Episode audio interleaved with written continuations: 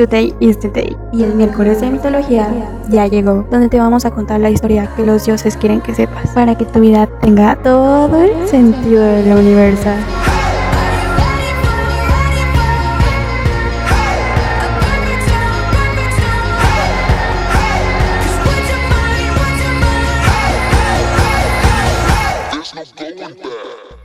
Buenos días, tardes, noches, ya espero que estén muy bien. Espero que su luna llena en Leo haya sido súper tranquila, que la hayan disfrutado. Yo, la verdad es que estuve bien, estuve tranquila, me liberé de algunas cosas, limpié, hice mis rituales, mis cuarzos se recargaron todo estuvo muy padre. Pero bueno, ya están listos para todo este mes de amor que se viene y este 14 día de San Valentín. Cuéntenme, ¿qué tal les fue? ¿Qué tal te fue, Preri? La verdad es que a mí me fue muy loco. Sí sentí como la luna muy poderosa, pero a la vez siento que no me hizo nada. O sea, ni Mercurio retro me ha hecho nada más que, como ya te había dicho antes, como problemas en la comunicación. Pero fuera de eso no, no he sentido como que tenga algún efecto nocivo ahora conmigo. Pero no sé, del que temo más es el día de San Valentín, ¿sabes? Pienso que, no sé no sé qué pensar de esa fecha. Realmente muchos la usan para comprarle algo super cursi con quien están, ya sean sus amigos, sus novios, sus amantes, sus exes, no sé. Ya sé. o sea, ¿por qué utilizar solo esa fecha y no cualquier día, no? Ya sé, güey. Digo, ajá, o sea, como que, pues sí, ¿no? O sea, no, no necesitas un día específico para decir o demostrar o expresar algo o regalar lo que tú quieras, ¿no?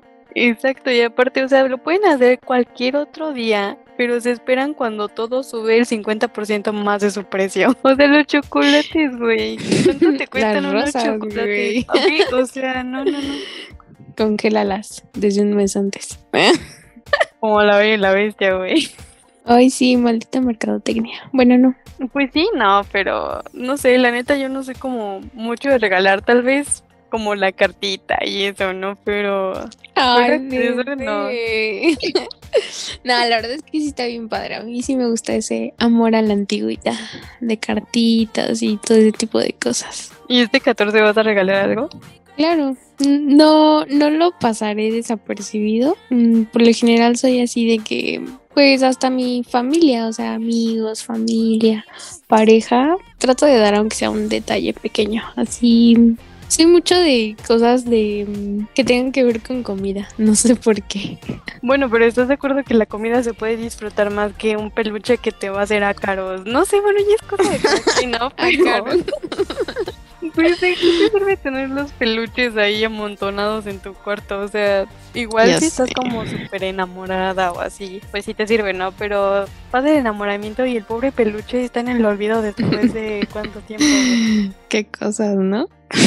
Yo sí, qué cagado. O sea, la neta no. Yo no soy fan de la fecha, pero tampoco soy como el anti-lover del 14 de febrero, ¿no? O sea, sí es bonito porque pues más allá del amor, yo me enfoco más como en la amistad, ¿no? Con ustedes. Y no sé, siento que sí es una bonita fecha entre nosotros, pero... güey, hasta los hoteles se llenan ese día. Qué cosas, ¿no? y como dicen, quien no se la pasa contigo el 14, se la va a pasar el 13, porque el 14 se la van a pasar obviamente con la oficial, así que aguas. Ay, qué triste. Así que ojo ahí porque 13 es sábado. Aguas, aguas. Y el domingo, pues es familiar, ¿no? Oye, no lo había notado. Algo así te cae en el 13, ¿eh? Sí, hay que prestar atención a ese tipo de detalles. No, pero qué bueno que tocas ese tema porque es una casualidad de la vida. Puede ser el momento justo para que les contemos de tu diosa íntima, pap, pap, de esta mitología, que nació del esperma de Urano, al que le fueron cortados los testículos por Cronos. Uy, sí, me encanta. Fun fact, para los que no sabían, Venus, que para los dioses romanos es la diosa del amor, la belleza y la fertilidad, pero nos enfocaremos en en la mitología griega y dentro de esta mitología es la más famosísima Afrodita. En la mitología griega, Afrodita es la diosa de la belleza y la lujuria, la pasión y todo lo relacionado al sexo y a la reproducción. Afrodita nació en el mar, siendo una adulta e inmediatamente fue deseada por muchísimos dioses. Imagínense eso. Y como súper bien lo dijiste, o sea, muchos la conocen como Venus o Afrodita, pero realmente pues deben saber que se identifica como la diosa nacida de las olas o como les había dicho, nacida del semen de Dios. Y bueno, muchos la recordamos porque primero la escuchamos en alguna parte de nuestra escuela o no sé, en clases de filosofía, qué sé yo, pero realmente ella, la historia verdadera se las vamos a estripar aquí y van a quedar con el ojo de, güey, o sea, Afrodita era una puta. bueno, si lo quieren llamar así, porque al final de todo sabemos que la gente puta no disfruta, ¿no? Iba a decir eso, ay, qué triste. Pero bueno, empecemos con que primero se casó con Hefesto. Hefesto era cojo, pero era el dios del fuego. En realidad siempre estuvo enamorada de su crush inmenso Ares, que es el dios de la guerra, o también lo conocemos como Marte. Por eso dicen que los hombres son de Marte y las mujeres Sí, son de Marte. Qué cosas, ¿no? O sea, como que ya cuando vas hilando todo este tipo de historias vas haciendo como match en varias cosas. Porque ahorita que, que dijiste Ares dije, no manches, es Marte. Sí, No tiene sentido, ¿no? O sea, Afrodita, Venus, Ares, Marte. No, y Y el- aparte, ves que Venus es viernes. Ah, eso me hizo recordar los colores de la semana, pero olvidar. Bueno, continuemos. Empezamos con azul, ¿no?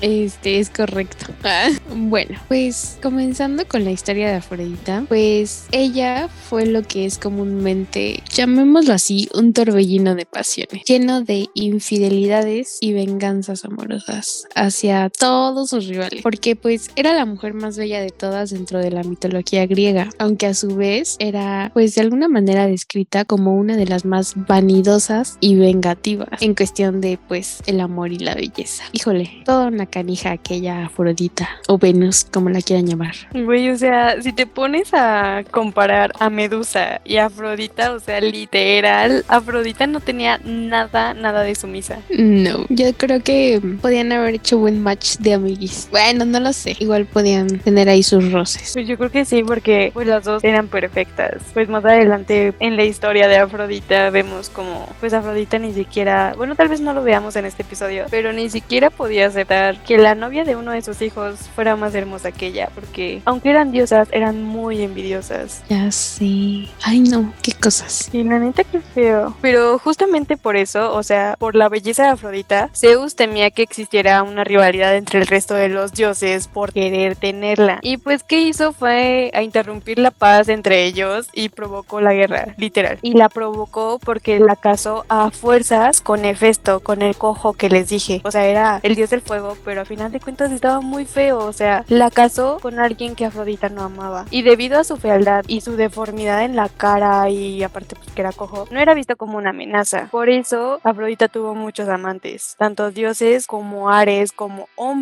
humanos sin ser dioses, como Anquises. Ay, no, qué triste. O sea, ay, no. Es que, híjole, todas estas historias de los dioses, de verdad, que tienen como su lado oscuro bien marcado, ¿no crees? Y la neta sí, o sea, a pesar de que pues ellos tenían un superpoder muy grande, no dejaba de existir ese machismo, ¿no? Así de, si tú eres mi hija y vas a hacer lo que yo diga porque yo soy Zeus y soy el dios, y Ya me tienes sé. que obedecer.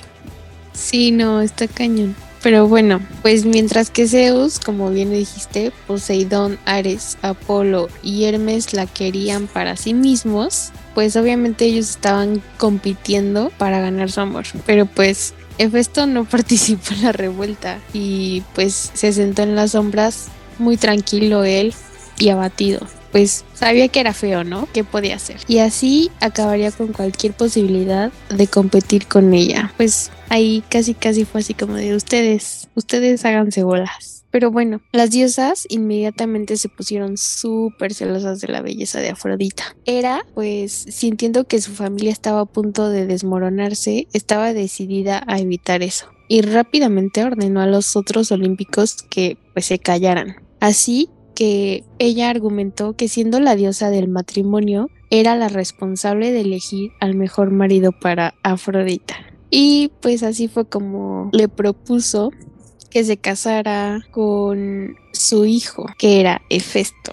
Qué conveniente. Ante la protesta de Ares, Hera explicó que era una mujer hermosa que necesitaba un marido trabajador que la mantuviera y así pues debía casarse de una u otra forma para terminar con las peleas, porque de lo contrario nunca iban a terminar las peleas. Pero bueno, el mismo Festo estaba tan sorprendido que se cayó de su trono. O sea, imagínense, él, el más feo, el que se sentó en un rincón y dijo, Nel, a mí nunca me van a pelar, fue el elegido. ¿Cómo se quedaron? Así que Atenea también estuvo de acuerdo con Hera, señalando que si Afrodita se casaba con alguien más, todos los demás dioses masculinos nunca dejarían de pelearse, mientras que sería casi imposible que estuvieran celosos de Festo. O sea, pues quién iba a estar celoso del pobre de Festo, aunque pues era trabajador y buen muchacho. Eso es lo que importa, ¿no creen?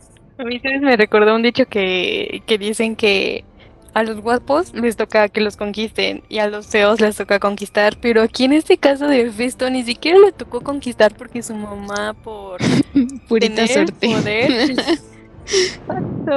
Ay no, pobrita. O sea, aparte imagínate, tú tienes un crush con Ares, ¿no?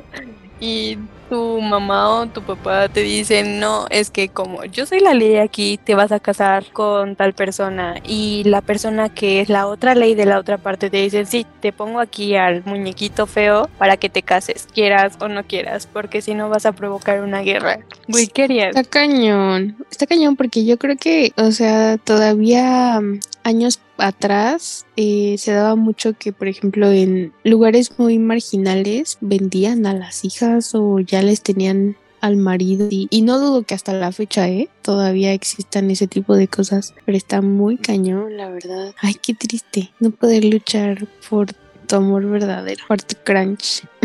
Ya sí, o sea, neta no. Bueno, por algo debe ser el crush, ¿no? O sea, porque es como imposible que puedas lograr algo con ese crush. No, pero... sí se puede, sí se puede. Güey, o sea, sí sabemos que Nah, se puede, sí pero se puede. en el término social por la RAE dice que no debe ser posible, por eso es crush. Bueno, está bien. Dejémoslo para otro episodio. Pero bueno, sí. O sea, obviamente justo por eso, porque ellas no tenían voz ni voto. En este caso tampoco Afrodita lo tenía. Aunque era muy poderosa, no podía rehusarse a la palabra de su papá, porque era muy obediente. Así que los dioses aceptaron, pues no podrían estar celosos de Festo, obviamente, o sea, es como de, ah, bueno, o sea, la van a casar con el más feo, pero no porque ella quiera, sino porque pues es como democracia. Además, si Afrodita era infeliz en su matrimonio, siempre podía tener un amante en secreto. Y creo que eso es de muchas parejas, ¿no? Que pues están con una persona por obligación, tal vez porque tengan hijos, escuincles, no sé, pero a final de cuentas no es la persona que aman y por eso van a cuernear, aunque no sé, ese es otro tema muy, muy cañón para ir deshilando, porque la infidelidad yo siento que parte más de, del baja autoestima de las personas. Y pues sí, o sea, Afrodita tenía una baja autoestima porque no era feliz. Pero tiempo después ya Afrodita y Hefesto fueron casados en ese mismo momento por Zeus. Más tarde le pediría a su marido que le forjara una faja dorada mágica, o sea, literal, se casaron y luego luego lo puso a trabajar, lo que le hacía completamente irresistible para cualquier persona que quisiera. Así era, la tomaría prestada al menos en una ocasión, para vengarse de Zeus después de una discusión particularmente desagradable, o si alguna vez quería algo de él, o sea, literal esa faja dorada la iba a utilizar era a su conveniencia. Pues mientras que Festo cumplió su palabra, Afrodita, pues obviamente no lo amaba, ¿no? Y se mantenía lo más lejos posible de su marido, sin que ellos tuvieran hijos. Qué triste. Qué triste no disfrutar de esta parte del matrimonio. Ya sé, qué feo. Pero bueno, poco después de haberse casado, Afrodita comenzó un romance con Ares, el dios de la guerra, que se convirtió en el secreto peor guardado del monte de Olimpo. Pues Helios los veía en numerosas ocasiones. Así, siendo Festo el único que no lo sabía. Pues posiblemente porque quería creer que su esposa pues podía amarlo, ¿no? Y al final tuvo cinco hijos con Ares. Entre ellos fue Anteros, Deimos, Fobos, Eros y Armonía. Y pues bueno, al final la falta de parecido con Hefesto hizo a este último sospechar.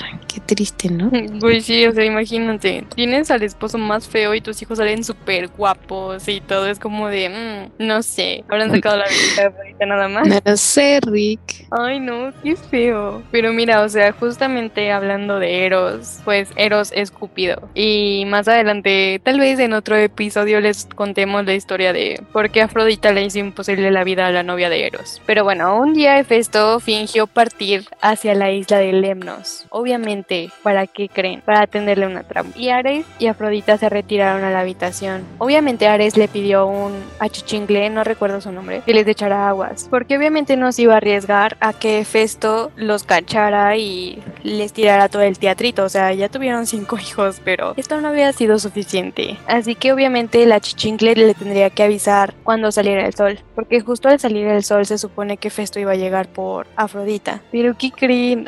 Ay, no puede ser.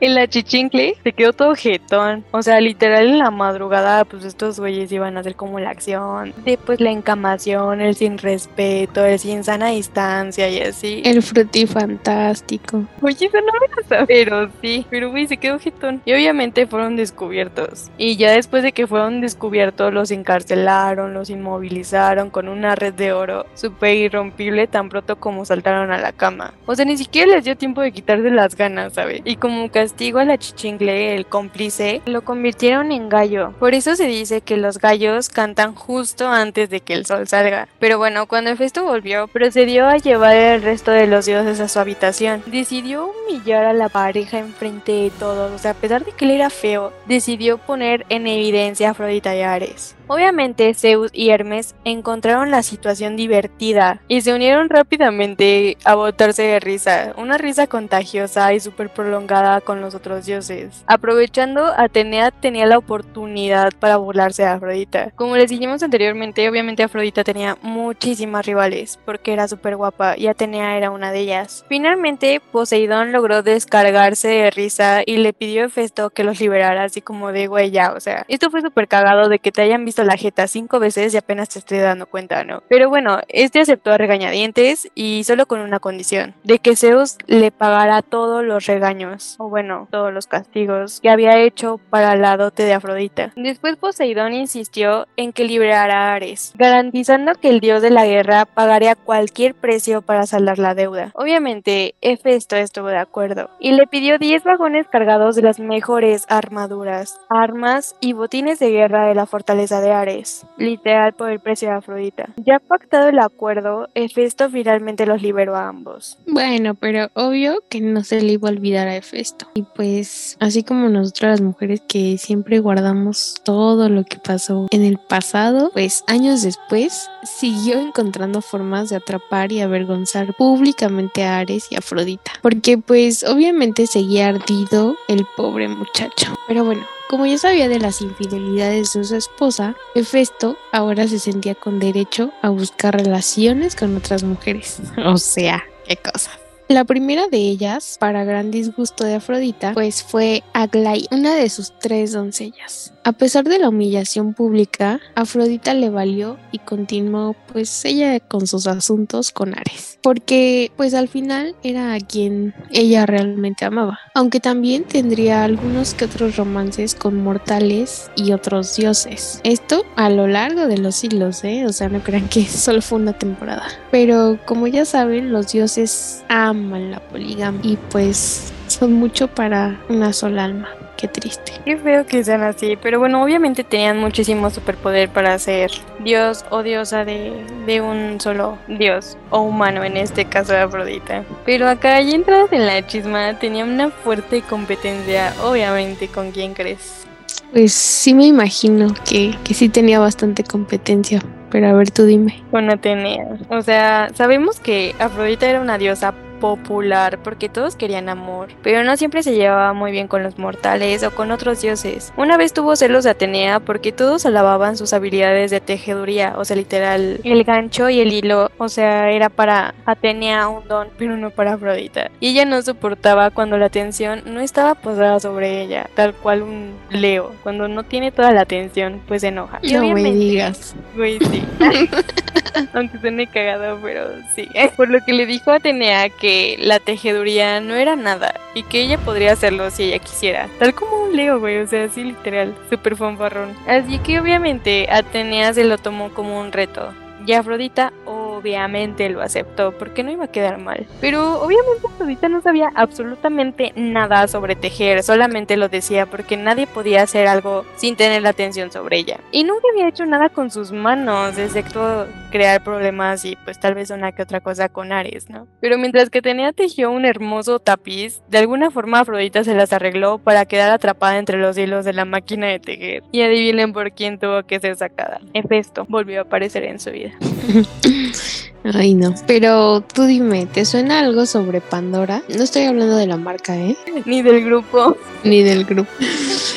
pues bueno, la palabra en sí tiene mucho significado y Zeus seguía enojado debido a que Prometeo les había dado fuego a los hombres y buscaba a alguien a quien castigar. Finalmente, pues decidió castigar a todos los mortales por aceptar el regalo del fuego, pero antes debía idear un plan para que después no lo culparan a él por sus problemas. Así que decidió culpar a la familia de Prometeo, precisamente a su hermano Epimeteo. Y Epimeteo no era muy listo, que digamos, ¿verdad? Pero antes de que fuera castigado por Zeus, Prometeo le había advertido a su hermano que no aceptaría ningún regalo de los dioses. Así que Zeus envió a Epimeteo un regalo tramposo, que cuando lo abriera liberaría a un montón de espíritus malignos que causarían toda clase de problemas a los mortales. Pero Epimeteo no aceptaba ningún regalo, recuerden eso. Así que Zeus, exasperado, consultó a los demás dioses. O sea, bueno, para que le dieran ideas y pues a ver, de una u otra forma tenía que caer. Entonces, un día Afrodita propuso que pues debían intentar de darle algo que pues ningún hombre podría rechazar.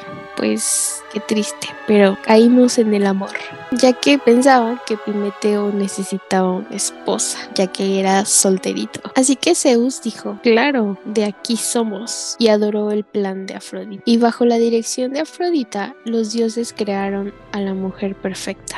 Así, Hefesto moldeó su cuerpo y Atenea la dotó con inteligencia, curiosidad y muchas otras cualidades. Así también Afrodita dio un poco de soporte y le dio encanto y belleza para hacerla irresistible, llegando a la conclusión de Pandora. Y así fue como la nombraron, que bueno, vagamente se traduce como el regalo de todos o lo que da todo. Y fue enviada a Epimeteo. Cuando la vio, Epimeteo se olvidó por completo de la advertencia de su hermano, pensando que era imposible que una mujer tan bella como ella, pues formara parte de algún truco. Y así, en un abrir y cerrar de ojos, se casaron. Fue como amor a primera vista. Pues sí, obviamente no se podía resistir, ¿no creen? Y pues bueno, los dioses pues no fueron invitados a la ceremonia, ¿verdad? Pero Afrodita le envió una jarra a Pandora. Y como estaba dirigido a Pandora, Epimeteo no pudo rechazarlo. Inteligente. Así fue como Afrodita le dijo a Pandora que no la abriera.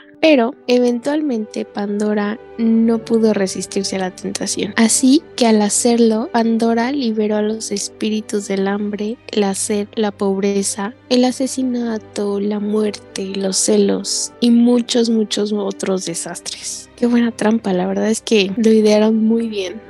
Pero bueno, solo Elpis, el espíritu de la esperanza, quedó en el frasco y no abandonó a la. En realidad, a Afrodita no le importaban las consecuencias, solo quería probar que el amor podía funcionar donde los otros dioses habían fallado, incluso si ello causaba un desastre mundial como la pandemia. Triste. Güey, lo que te iba a decir, o sea, ¿qué tal si fue culpa de Pandora por su curiosidad que tenemos COVID todo el mundo? Ya cierren la caja de Pandora, por favor. Ya no queremos más verdades, ya no. Ay, no. Pero bueno, ahora vamos en la secuencia de la historia donde aparece Hipólito. Él era un príncipe encantador, súper guapo, no tanto como Ares, pero se había unido a las cazadoras de Artemisa. Artemisa es como la dueña y señora de, del mar, pero Hipólito mostraba su falta de interés en coquetear con las propias cazadoras. La diosa Afrodita se cagó literal en furia, tal cual león, sin ser adorado como ya les había dicho, y en consecuencia cuando Hipólito regresó a casa para visitar a su padre, Teseo e Hipólito discutieron sobre el matrimonio que tenía y el hecho de tener hijos, a pesar de que este último insistió en quedarse con las cazadoras de Artemisa, y esto sin que el padre ni el hijo lo supieran.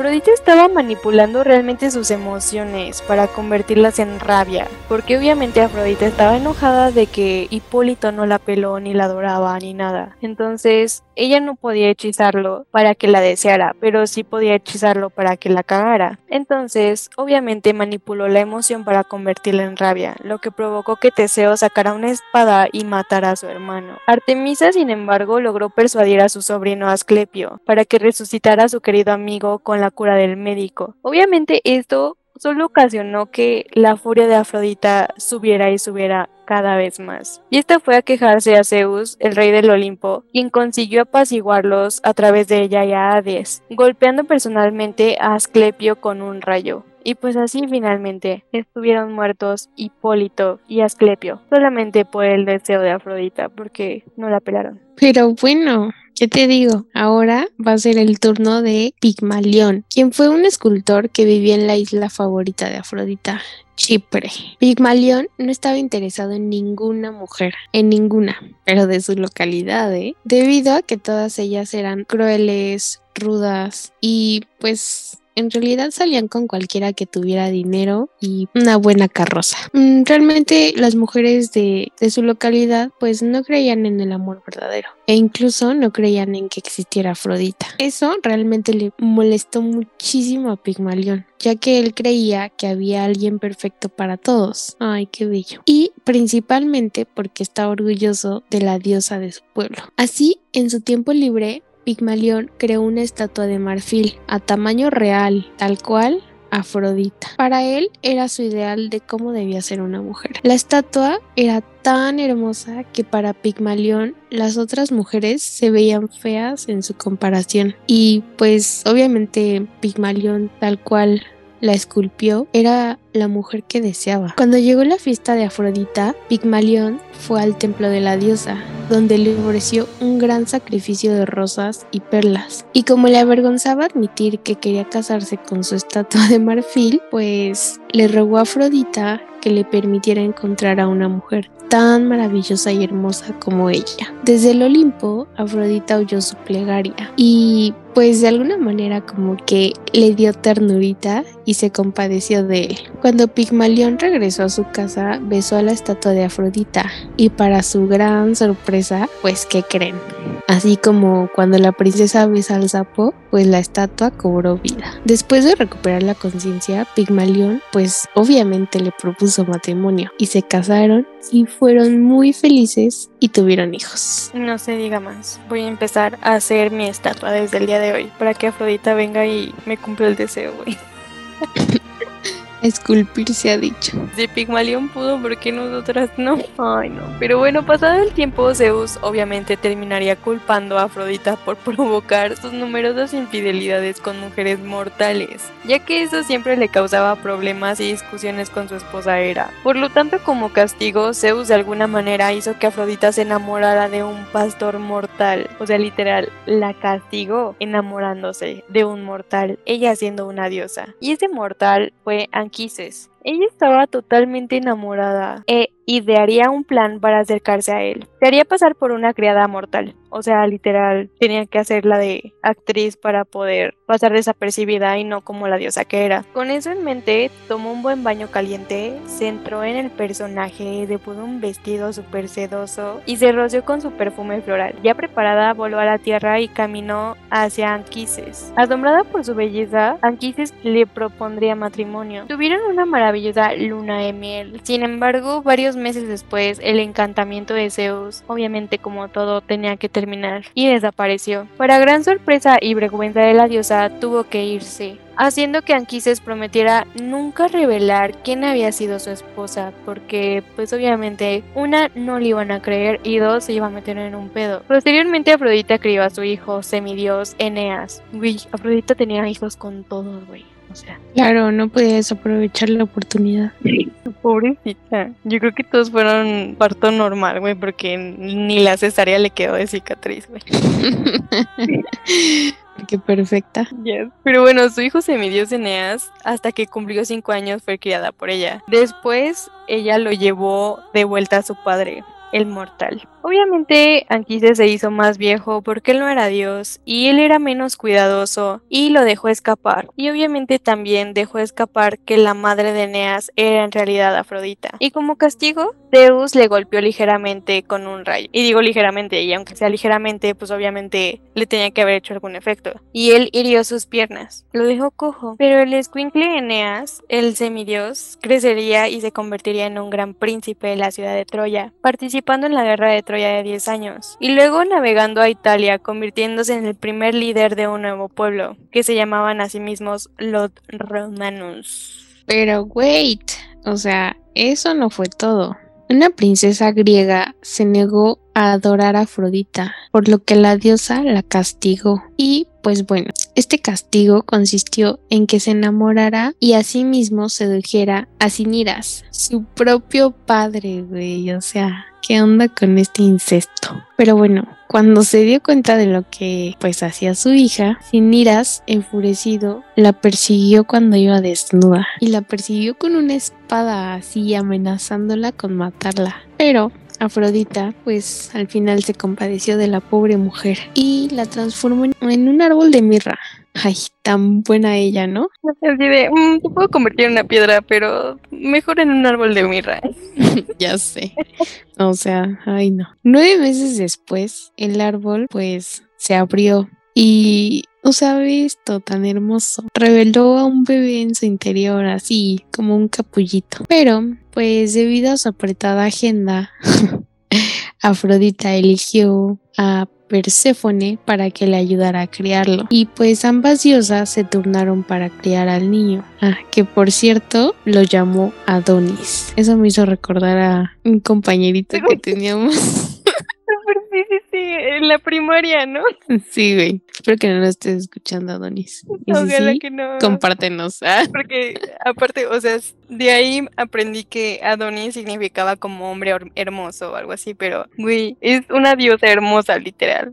aparte, güey, si te das cuenta, Afrodita y Perséfone eran como íntimas y tu fab es Afrodita, güey. Mi fab es Perséfone. Ay, casualidad. esto- No aguas, creo. aguas, no quiero cuidar squinkles, güey, por Ah. favor. Ay, no, bueno. Pero bueno, ambas, continuando con la historia, ambas lo arrastraban de un lado a otro entre la guarida secreta de Afrodita en Chipre y el palacio de Perséfone.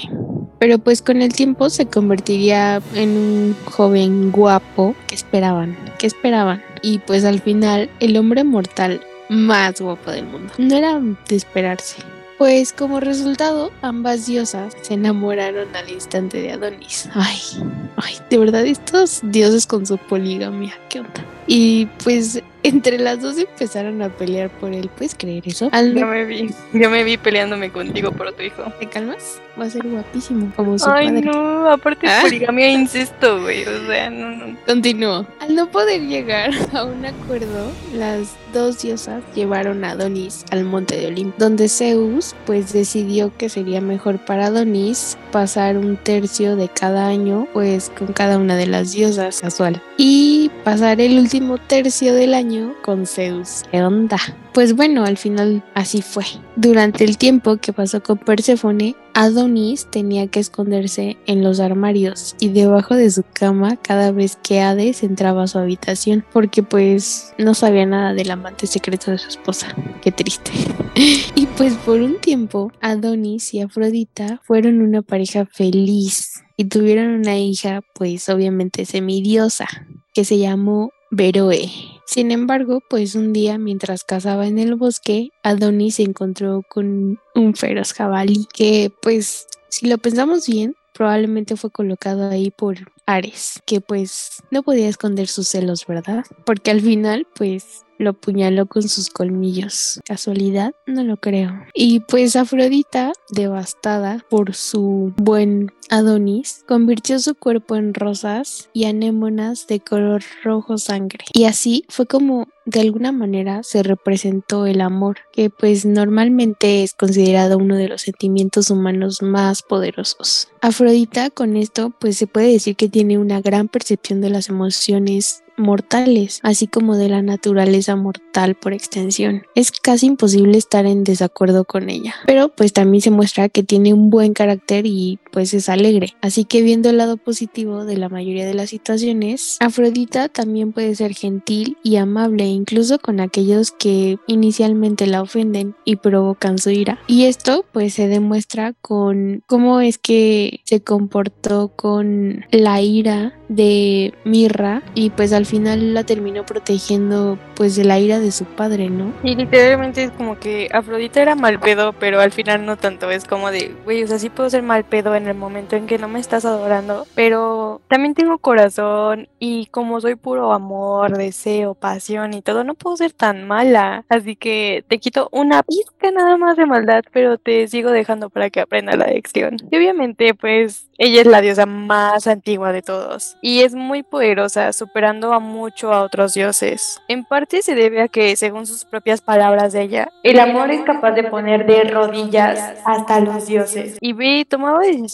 sobrias. Ahora imagínate la super peda, güey. ¿Cuántas cosas más no hubiera tenido? Pero pienso que sí le quedó la cruda moral, ¿sabes? Porque obviamente la desfachatez que le hizo el Hefesto de exhibirla de tal forma, no digo que esté bien cuernear, pero al final ella no eligió al feo Hefesto. Su corazón siempre le perteneció a Ares. Y maybe por coraje de que él siguió en la guerra y no con ella, siguió buscando un amor que le igualara el sentimiento que sentía con aquel, por eso andaba de cama en cama. Y ya que lo había logrado con Adonis, llega A matarle ese sentimiento de nuevo. Porque si no era feliz con él, no iba a ser feliz con nadie. Ay, no, qué enredadera. Pero lo que sí te puedo decir es que sí creo firmemente que el amor puede con muchas cosas así, tal cual. Pero pues debes de tener bien definido lo que es el amor. Bueno, realmente en, en esta historia se ve la poligamia a lo que da. Y neta salieron muchos, muchos nombres de varios dioses y semidioses que neta también merecen que pues les contemos sus facts. Pero eso ya tendrá que ser en alguna otra ocasión.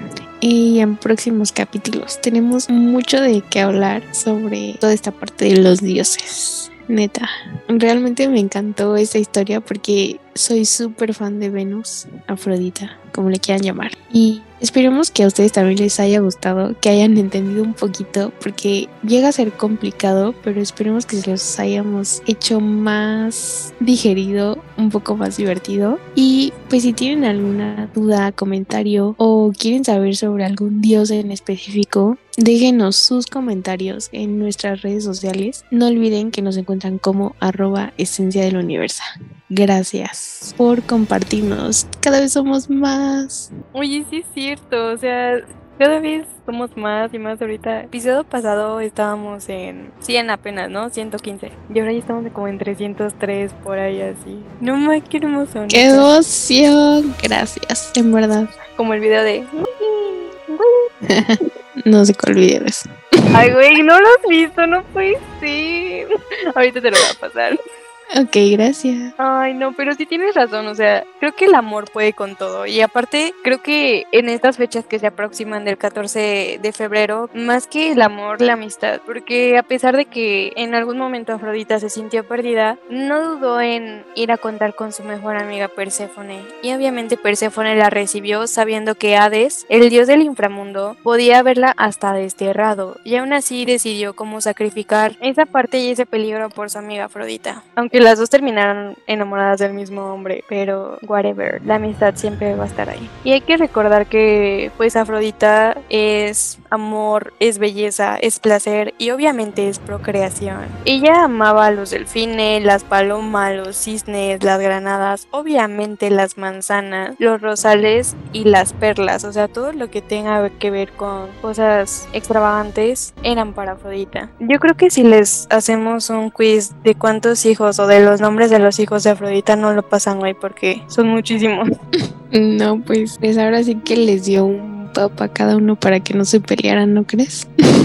Oye, sí, así para que tuviera una vida súper diferente. Ay, no, qué feo. Pero creo que el que se llevó como el premio gordo fue Ares, ¿no? Porque fue con el que más tuvo. Y pues era su amorcito. Ay, qué hermoso. Pero sí, esta historia nos deja que la belleza consiste en encontrar lo que más se ajusta a ti, lo que te queda más natural. Para ser perfecta tienes que sentirte perfectamente contigo misma y evitar querer ser algo que para nada eres, porque siempre sale a relucir todo, todo, todo. Así que mejor sé quien tú quieras ser, sé una Barbie girl.